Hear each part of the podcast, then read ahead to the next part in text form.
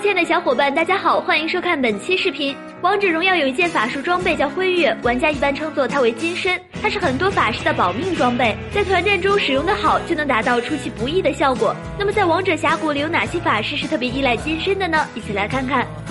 一诸葛亮，诸葛亮想打出伤害来，必须要善于利用被动。会不会玩诸葛亮，主要就是看他会不会刷被动。而且玩诸葛亮，有时候一技能贴脸才能打出高伤害，还有二技能踩脸，这对于一个法师来说是一件非常危险的事。加上大招的延迟伤害，金身对于诸葛亮来说非常重要。有时候双方都是残血，但诸葛亮有被动有大招，这时候开启金身绝对能秀死对面。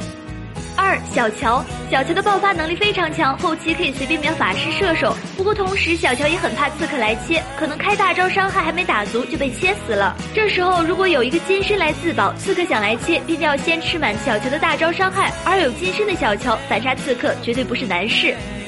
三高渐离，高渐离打的是近战爆发，开启大招对扎堆的敌人能造成爆炸型的伤害，附近的敌人越多，减伤效果越好。不过减伤再高，也改变不了高渐离是一个脆皮的事实。所以突进敌方阵营的时候，手里最好捏着一个金身，否则可能伤害没打出来就被秒了。